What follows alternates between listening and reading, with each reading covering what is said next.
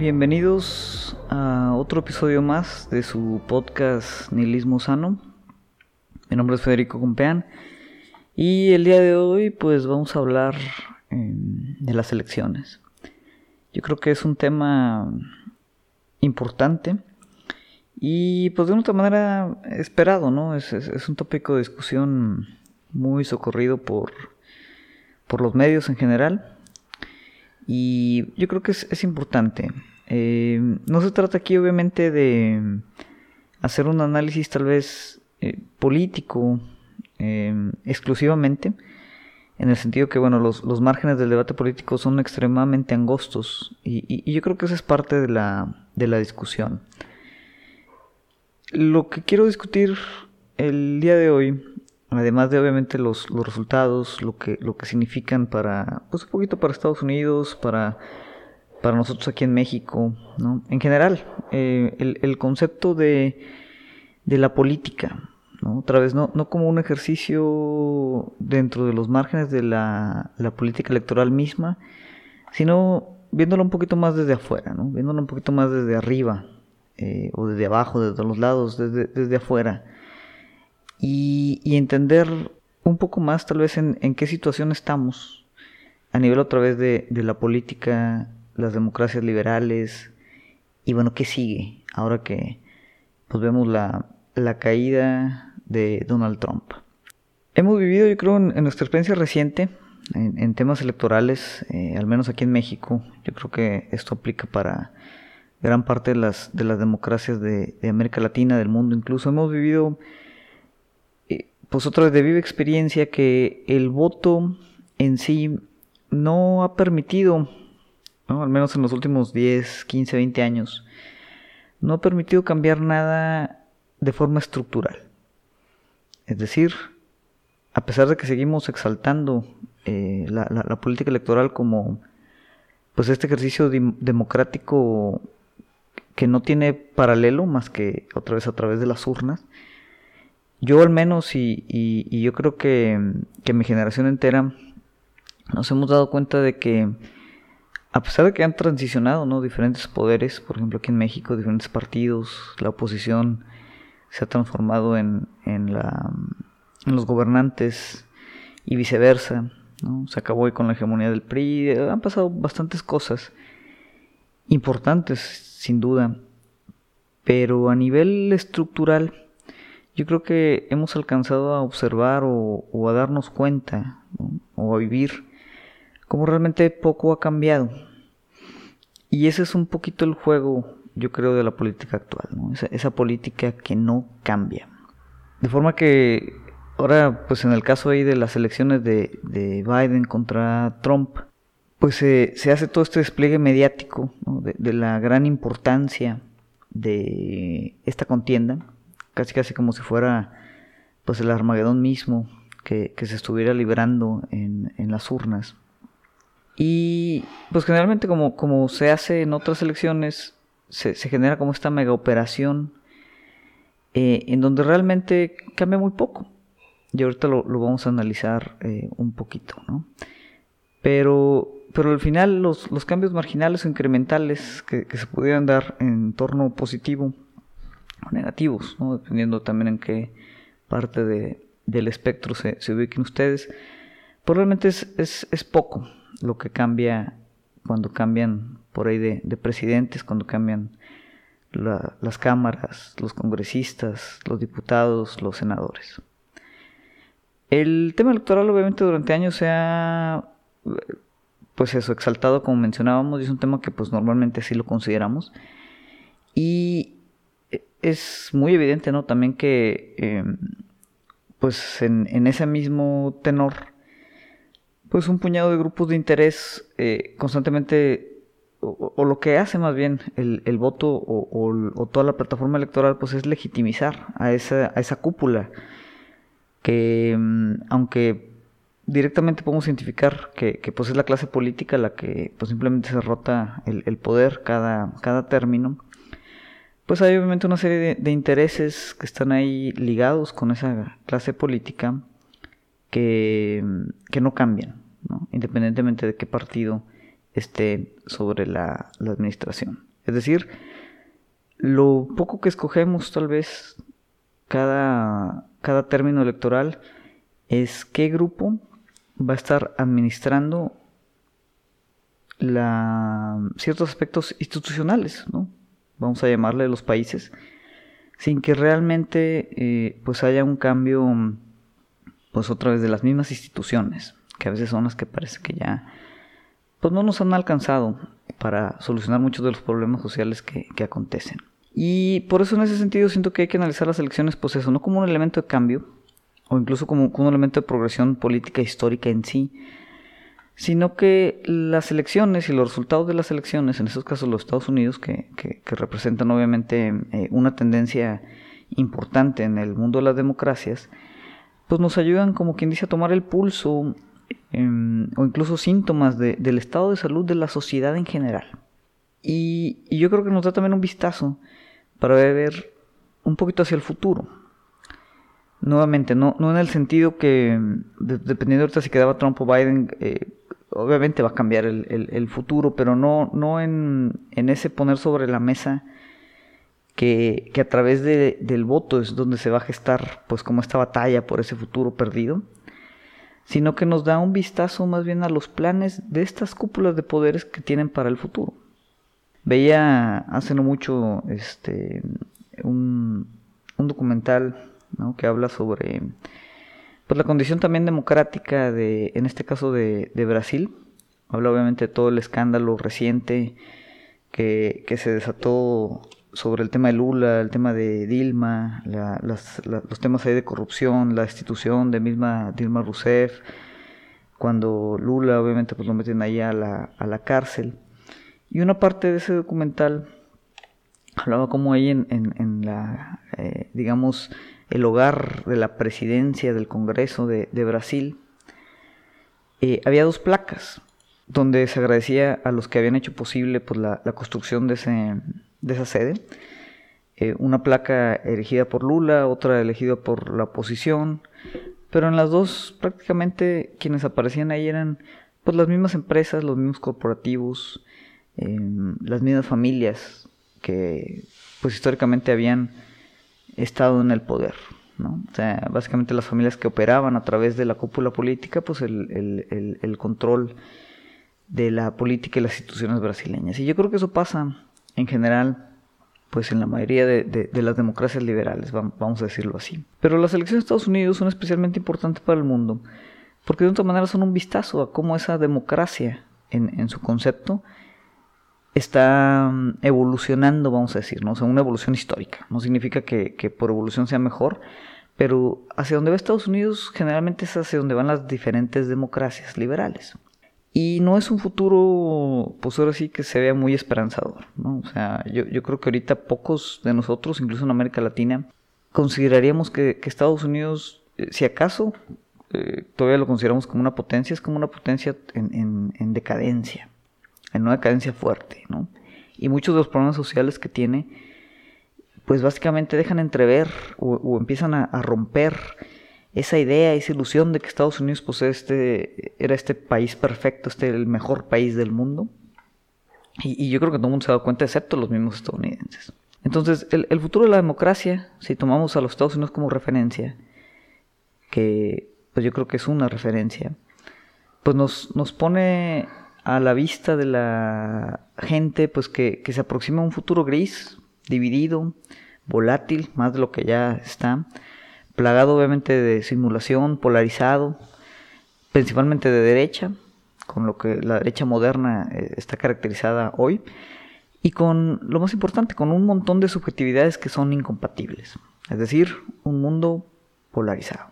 Y obviamente en un mundo tan polarizado, en un eh, tejido social tan distante, ¿no? Con, este gran hueco entre, entre unos y los otros, entre nosotros y ellos, pues el ejercicio democrático en sí comienza a perder impacto, comienza a mostrarse muchas veces como la simulación que es.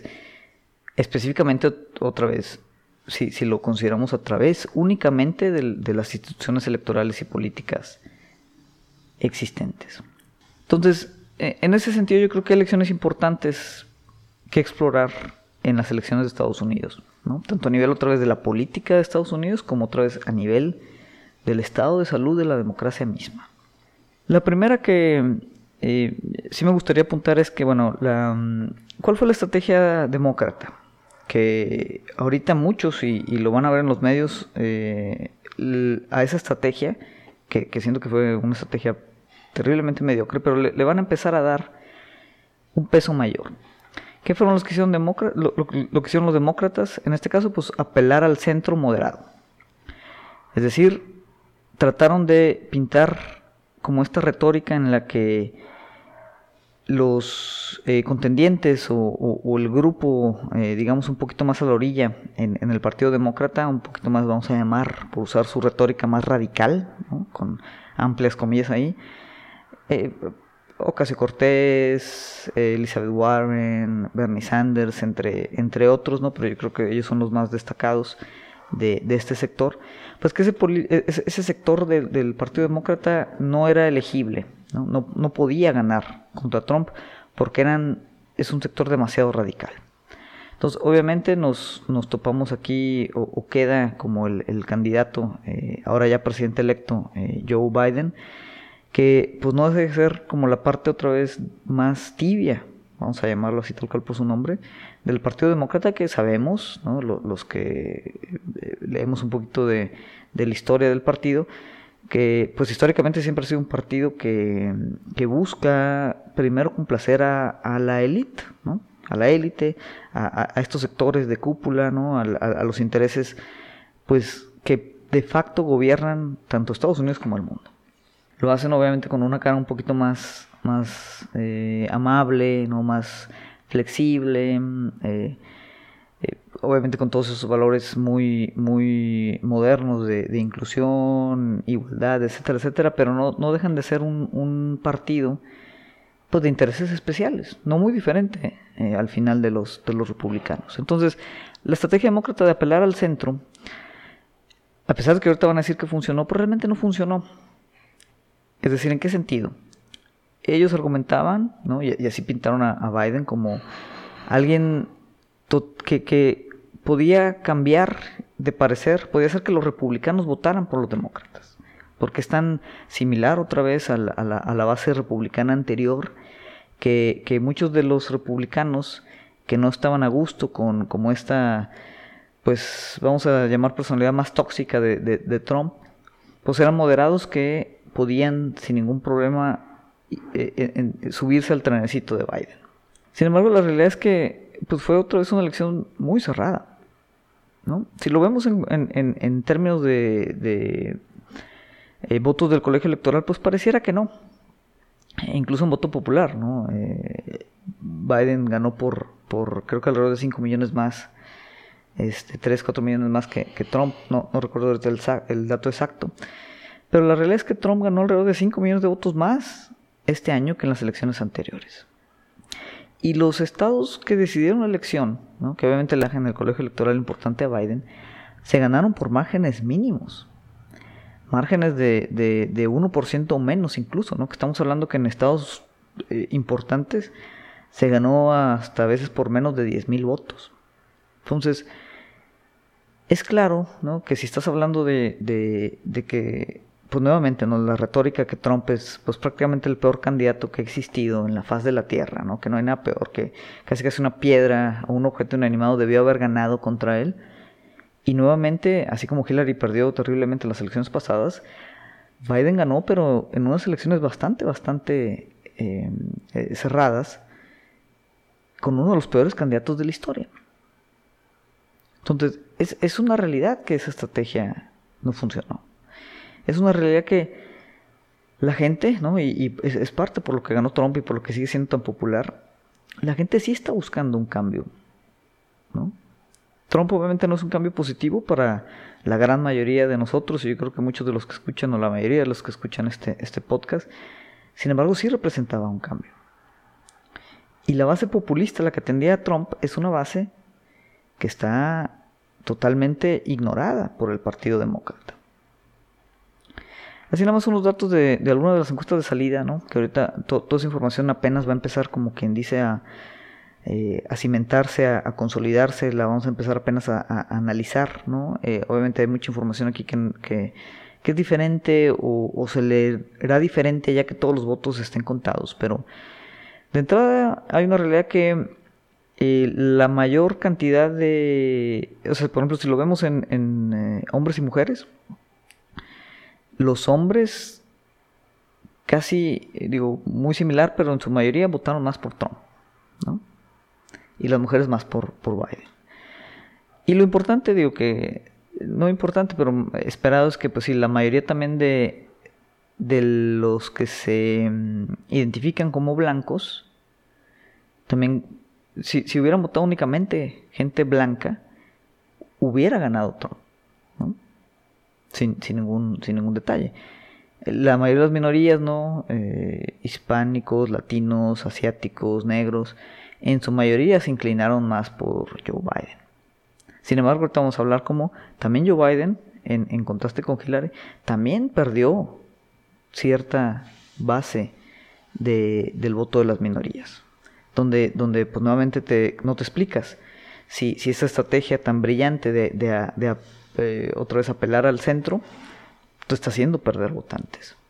Y, es una realidad, o sea, eh, eh, nada más de los pros encuentros de salida, Trump ganó la eh, como el porcentaje más alto de votantes no blancos que cualquier republicano desde los 60. Y eso no es, no es menor, ¿no? porque habla entonces de una estrategia que sí funcionó y que a pesar de que no le dio el triunfo a Donald Trump, pues lo puso muy cerca de lo que tendría que haber sido en teoría un triunfo histórico y contundente del candidato demócrata. Y la realidad de las cosas, los conservadores siguieron votando en, su, en un 84% por Donald Trump. Es decir, no cambiaron sus preferencias. O sea, el, cuento de, este Biden conciliador que, que, que, no se iba a ir, digamos, muy a la izquierda, se iba a mantener en el centro, que está muy lejos del centro, está realmente ya muy en la derecha, pero eh, esa retórica no convenció a los conservadores ni a los republicanos prácticamente el 93% de los republicanos continuaron votando por Trump. Entonces, no solo no, no, lograron hacer lo que querían hacer con su estrategia, que es jalar votos de republicanos moderados, sino que además perdieron votos de progresistas y votos no blancos de las minorías. Es decir, fue un desastre. Y hay que entender por qué. ¿no? Y ahorita vamos a hablar eh, un poquito de esa parte. Eh, otro dato también, ¿no? que, habla de, pues, lo inamovible de, las creencias políticas de la mayoría de la gente, es que la, de la gente que había votado por Hillary Clinton en las elecciones anteriores, pues el 95% volvieron a votar por Biden.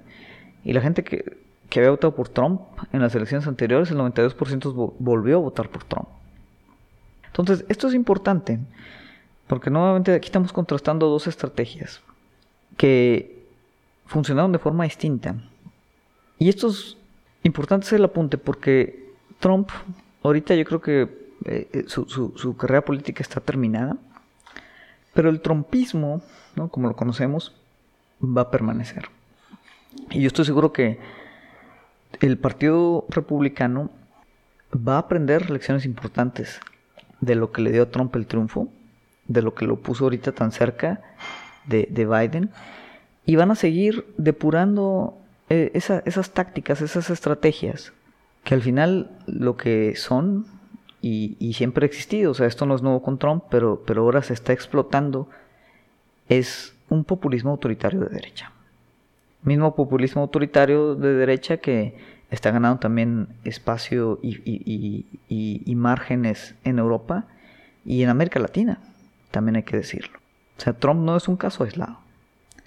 Y, el hecho de que este populismo autoritario de derecha funcione tan bien es algo que otra vez a nivel de democracia, como concepto histórico, nos debe de dar una lectura bastante, bastante preocupante de cómo estamos ahorita en ese tema.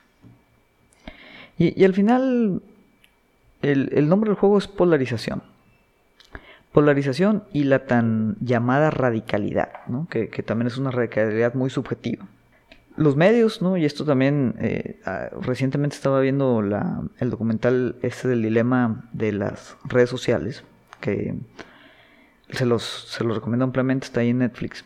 Pues habla de cómo pues los algoritmos, que eso yo creo que también la mayoría lo sabemos, ¿no? O sea, sabemos que, que, los algoritmos de Facebook, de Twitter, de YouTube, de Instagram, de todas las redes sociales, pues están diseñados no solo para extraer una buena cantidad de datos de nosotros, sino que a través de esos datos recomendarnos contenido y elementos que nos mantengan, pues ahora sí que pegados a nuestros teléfonos y a nuestras computadoras y que estemos tiempo interactuando con todo el contenido que Facebook, Twitter, Instagram, YouTube nos proporciona.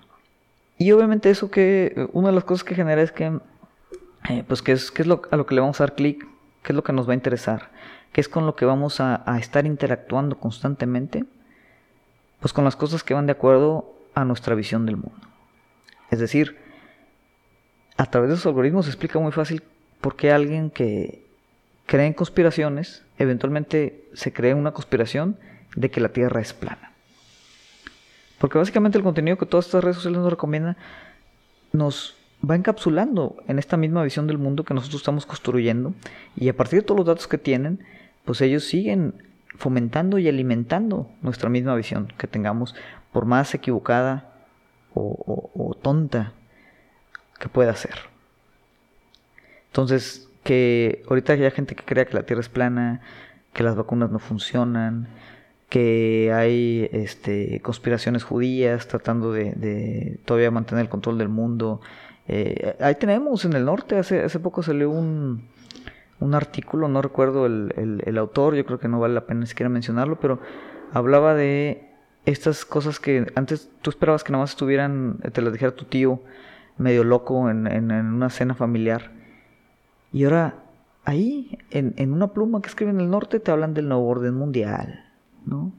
Te hablan de, de, de, esta, de, de, conspiraciones de destruir a la, familia y, establecer este control y poner los microchips y no sé qué tanto show, ¿no? Y casi casi que Mark Zuckerberg es Illuminati y, y hay gente que está escribiendo eso en, el norte, por ejemplo. Entonces, los medios, adicional a los algoritmos de las redes sociales, ¿no? Y los medios de, de los medios masivos son grandes responsables también de esta polarización. Porque va a favor de su, de su modelo de negocios. Yo cuestionaba eh, ahí con algunos grupos, con algunos amigos, que Trump, por ejemplo, pues lleva diciendo estupideces muy, muy fuertes, muy, muy graves. Durante toda su gestión, durante la campaña y durante toda su gestión. Y de repente, ¿no? Ahora cuando sale a decir que pues todo este tema es fraude y que están contando votos fraudulentos y, y, empieza a poner ahí en duda la elección, ¿no? Eh, que es otra más de sus, de sus delirios, de, de, de, su forma abrasiva de, pues ahora sí que escupir mentiras a los medios. De repente, cuatro o cinco cadenas muy importantes de medios de comunicación deciden cortarlo, deciden no darle más espacio para que dijera todas esas estupideces que estaba diciendo. Lo cual de cierta manera está bien. Pero ¿qué hay detrás? ¿No? O sea, esas decisiones de cortar a un presidente, aunque esté diciendo cualquier cosa, ¿no? esa decisión de cortar a un presidente en una, eh, pues dirigiéndose en vivo, digamos, a, la nación, no es una decisión que se toma ahí en ese momento. No es una decisión que toma ahí el camarógrafo o que toma ahí la persona que está dando la nota. Es una decisión que viene desde, pues, quien dirige esas, esas grandes compañías mediáticas. Y no es casualidad que de repente 3, 4, 5 compañías hayan decidido hacer esto al mismo tiempo. ¿Por qué? Porque Trump ya va de salida y porque el modelo de negocios ya cambia de dueño, vamos a llamarlo. ¿Por qué durante su presidencia no lo cortaron como lo cortaron ahorita cuando dijo N cantidad de estupideces durante toda su gestión? Porque en ese momento Trump les daba o era iba a favor de su modelo de negocios. Entonces, hay que recordar esa parte. Y hay que recordarla porque, otra vez, tanto en Estados Unidos como en, América Latina o en cualquier lugar del mundo, tanto las redes sociales como los medios masivos de comunicación van a seguir operando como, como están operando hasta ahorita. ¿no? Y, y van a seguir siendo los encargados de empujar la retórica de que, por ejemplo, la gente en su mayoría en Estados Unidos no quiere mayores cambios. Es decir, van a seguir jugando el juego de la política de que nada fundamentalmente tiene que cambiar. Lo cual, cuando platican ustedes con cualquier persona, sabemos que es una mentira. Es decir, la gente sí quiere cambios profundos, la gente sí está esperando cambios estructurales. Y lo puedes ver en, otras figuras de, votación. Por ejemplo, otra vez, volvemos a la, a selección de Estados Unidos. Se votaron en, diferentes estados varias cosas importantes como legalización de marihuana.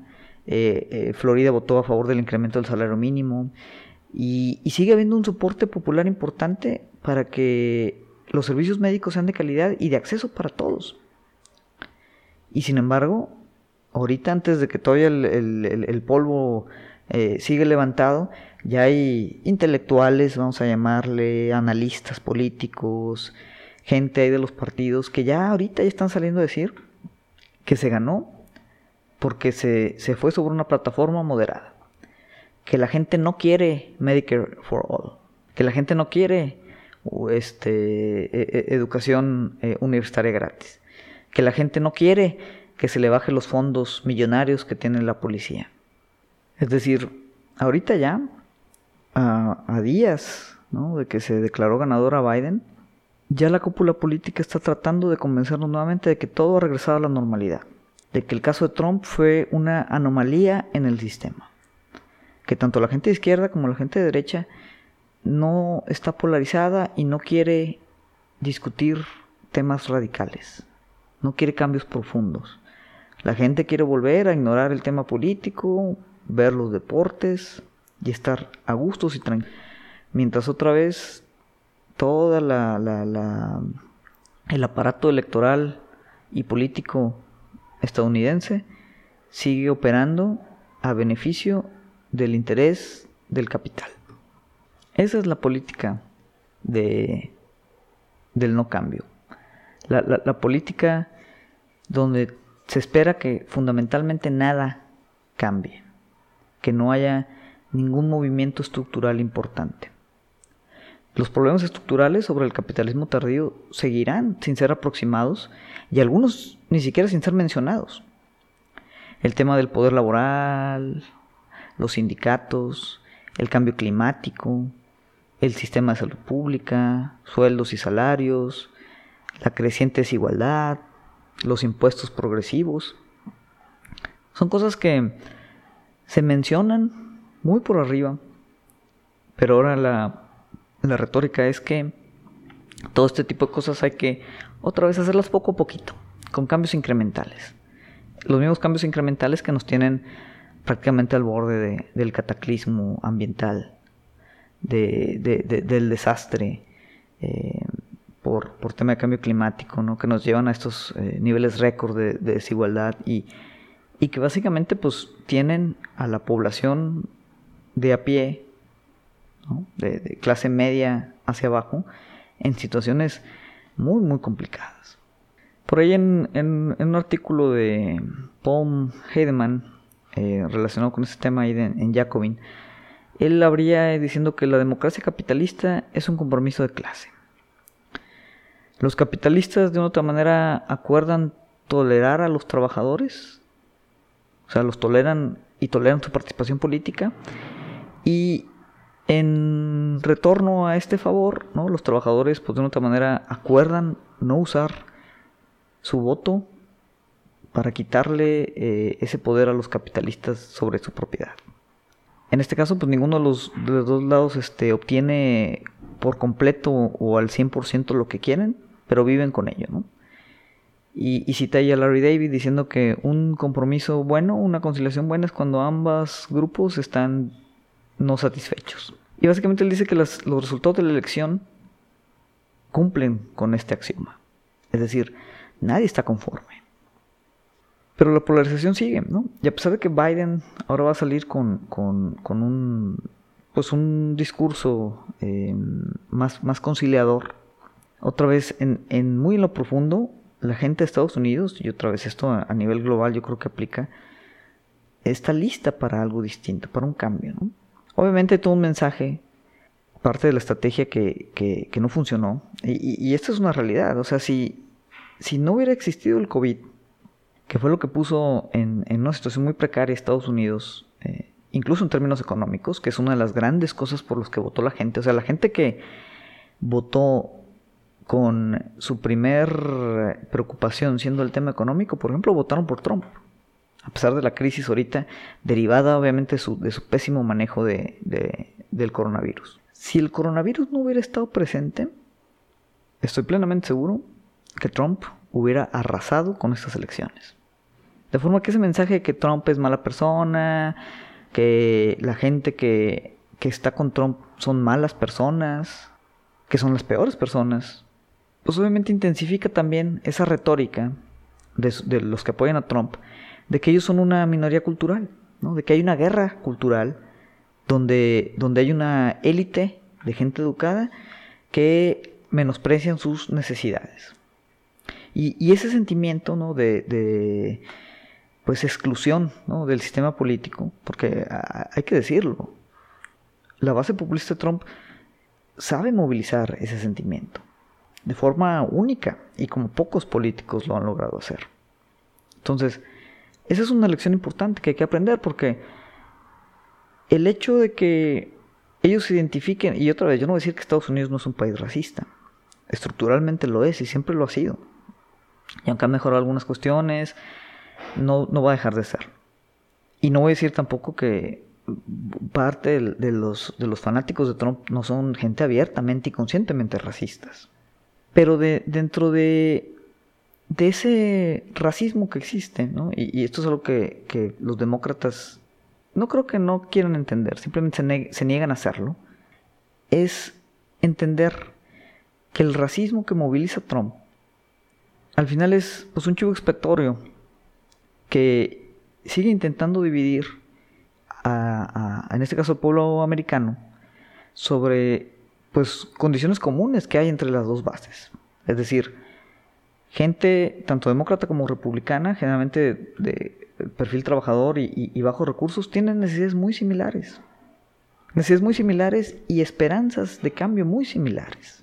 A pesar de que otra vez los medios nos van a decir que no es cierto, que, que, no hay forma de establecer un puente entre estos dos grupos, que hay un grupo de deplorables, ¿no? racistas, misóginos, prácticamente gente moralmente eh, patética y derrotada, y, la gente eh, democrática que pues, son moralmente superiores.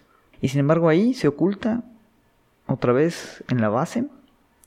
Y eso es parte del populismo que, hay que movilizar, pero no hacia una democracia liberal que se transforme en una democracia eh, fascista, porque, porque eso, es, eso es una transición que está sucediendo ahorita en muchos lugares del mundo, sino en un populismo que, acepte que estas cuestiones que, que, nos pintan como radicales, que mencionábamos anteriormente, son perfectamente razonables y que son los cambios fuertes, profundos y estructurales que requieren todos los países democráticos. Es decir, existe la posibilidad de acuerdo, pero esa posibilidad de acuerdo es muy difícil encontrarla dentro de la política electoral, porque la política electoral opera bajo la necesidad de que esos acuerdos no existan.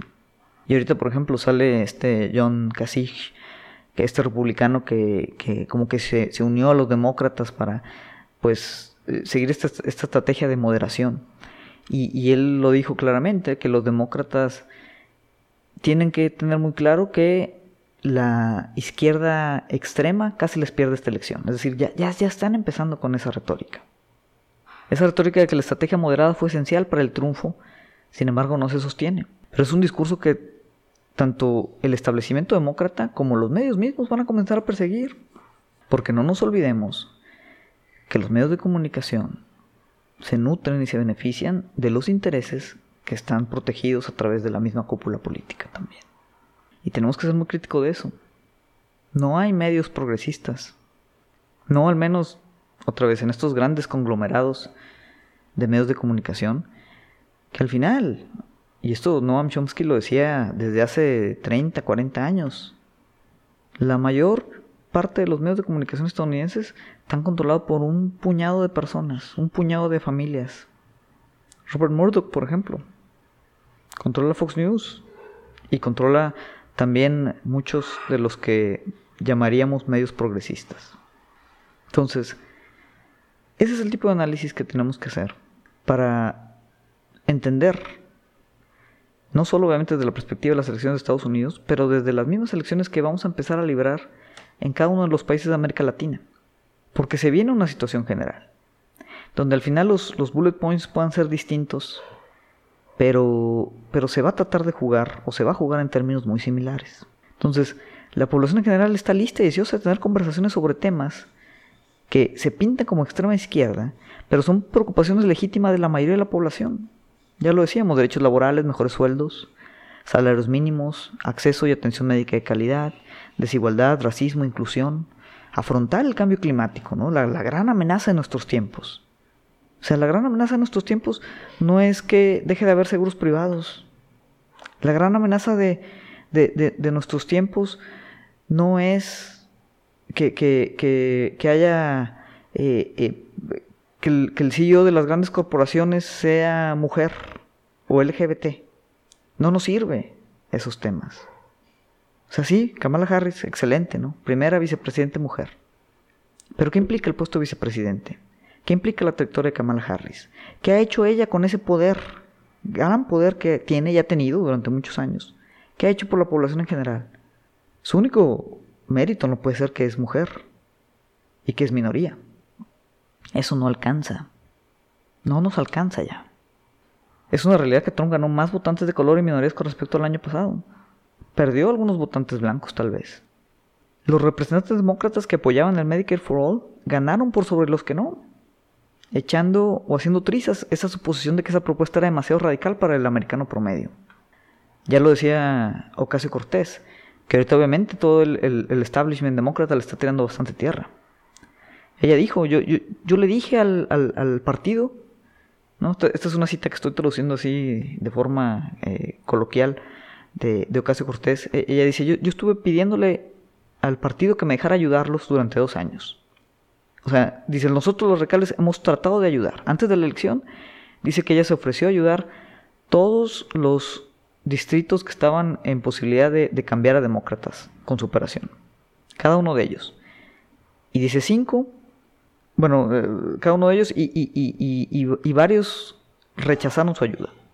Y dice, todos los, los cinco que ella sí ayudó, aseguraron su victoria, o están en su camino a asegurar su victoria. Y cada uno de los otros distritos que se negaron a recibir ayuda de, de Ocasio Cortés, recomendaciones, están perdiendo y ahora le están echando la culpa a los progresistas, ¿no? a, la, a la izquierda radical de su pérdida. Por ejemplo, Detroit, y, eso también lo, lo, dice Ocasio Cortés en esa entrevista.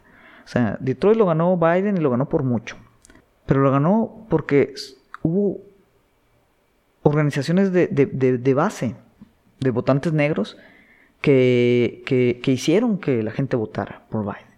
Lo mismo pasó en Georgia, lo mismo pasó en Filadelfia. Lo mismo pasó, por ejemplo, en, varias partes de, Texas, donde es una realidad que Joe Biden estaba en peor posición que Hillary. ¿no? Por ejemplo, en Star Country, Texas, así como dato que es una de las áreas más pobres del país y que pues ahí es 96% ¿no? de, personas latinas las que viven ahí. En la elección anterior, Hillary Clinton ganó 79 a 19% contra Trump. Y ahora cuatro años después, Joe Biden ganó ese mismo lugar, pero simplemente por 5 puntos porcentuales. Es decir, los republicanos están ganando por su componente populista. Y eso no pasó en Arizona, precisamente por la movilización de las organizaciones de base. Entonces que ahora de repente venga el establishment del, el Partido Democrático, y por ejemplo este cuate, el John Kasich, a decir que, que ellos ganaron la elección, es muy, muy peligroso. Porque voltea por completo la retórica de qué fue lo que realmente sucedió, qué fue quien realmente ganó la elección, y que al final la gente está pidiendo algo que la democracia electoral no les está queriendo dar, que son otra vez los cambios de fondo. Entonces, al final, y, con esto quiero cerrar, no olvidemos que las elecciones son un espectáculo patrocinado por el capital, así tal cual. Y tenemos que buscar alternativas a esa política electoral, porque no nos es suficiente. Porque la política electoral, y ahorita lo van a ver en Estados Unidos y lo vamos a seguir viendo aquí, aquí lo vemos con AMLO. ¿Qué cambió cuando AMLO llegó al poder? Nada. Absolutamente nada. Simplemente no será una posición más ridícula que antes. Pero no mucho ha cambiado.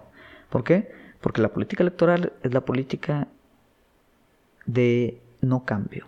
Política de no cambio a nivel fundamental, a nivel estructural. Si hay alternativas a la política general. Pero hay que entender que los cambios, incluso los incrementales, o sea, los chiquitos, no van a venir de la clase política que simplemente opera el país y las instituciones para los dueños del capital. Esa es una realidad. Al país que quieran irse. ¿Qué tenemos que hacer? Estados Unidos tiene mucho trabajo todavía, así como nosotros en México y en otras partes de Latinoamérica también tenemos ese trabajo. Es necesario de entrada que continúe el tema de las organizaciones de base. La gente que esté cerca de la gente. En el caso tanto de la oposición a Trump como, como aquí, tenemos que seguir buscando esa presión de, de seguir avanzando estas políticas, otra vez, radicales entre comillas, más ahora que nunca. Porque la táctica ¿no? de, de, de mucho de la política, tanto en Estados Unidos como aquí, iba a ser mantener las cosas como estaban hace 5, hace 10, hace 20 años. Pero nada de las políticas realmente progresistas, las políticas que realmente cambian la vida de los trabajadores y la población en general, nada de eso se ha conseguido sin una presión y una lucha que va por afuera de la política electoral. Entonces, a, mí me da mucha pues, curiosidad, ¿no? Por ejemplo, el, o sea, yo entiendo, Trump era pésimo candidato, pésimo presidente. Yo entiendo que, especialmente en Estados Unidos, no, no entiendo mucho aquí en México, ¿no? Pero entiendo que la gente esté feliz porque ganó Biden. Pero hay que ir mucho más allá de eso. Y, hay que observar otra vez no solo la política electoral, hay que observar el estado actual de la democracia y hacia dónde se dirige y hacia dónde nos están diciendo que tiene que dirigirse, tanto la clase política como el capital, como los medios mismos. Porque ahí, a donde ellos nos están diciendo que tiene que ir, es precisamente a donde no tiene que ir, a donde no nos interesa que vaya. Entonces, otra vez, yo no digo aquí que la política electoral y el voto no sirva de nada, pero sirve de muy poco. Entonces tenemos que continuar organizándonos y pedir lo que realmente necesitamos, que es un cambio fundamental y un cambio estructural en muchos de los niveles del sistema político, social y económico en el que vivimos. En fin, con eso me despido. Les agradezco otra vez a todos los que nos acompañaron en otro episodio más de su podcast Nihilismo Sano. Les recuerdo, nos pueden encontrar en las principales plataformas de distribución de podcast, en Google, en iTunes, en Spotify. Suscríbanse, déjenos reseñas. Nos pueden encontrar en Facebook también como Nihilismo Sano. Eh, nos pueden contactar a través de la página de Facebook o también directamente a través de mi correo personal en federico.compean.gmail.com. Les agradezco nuevamente y que tengan un excelente inicio de semana.